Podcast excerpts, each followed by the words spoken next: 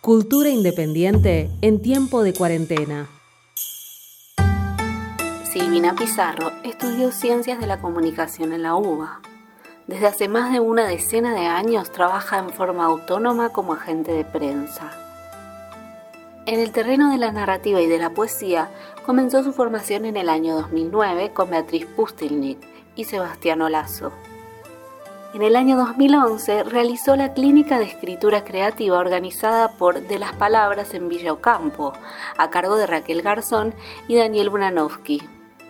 En poesía se perfeccionó con Laura Yazán y Camilo Sánchez. Su microrelato poético, Fin, fue seleccionado en el concurso Amores Perdidos, organizado por la Fundación Española de Letras con Arte. En el terreno de la redacción periodística colabora para Tiempo Argentino, Revista Vea Más, Revista Damiselas en Apuros y Revista Ruda. Rojo es su primer poemario y fue editado por El Bien del Sauce. Lo que soy. Tengo una nube de cuervos en las manos. Colecciono despedidas en el jardín. Duermo en una pipa de madera. Sé más de cicatrices que de perlas.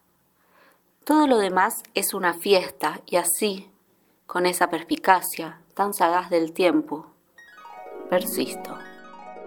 Cultura independiente en tiempo de cuarentena.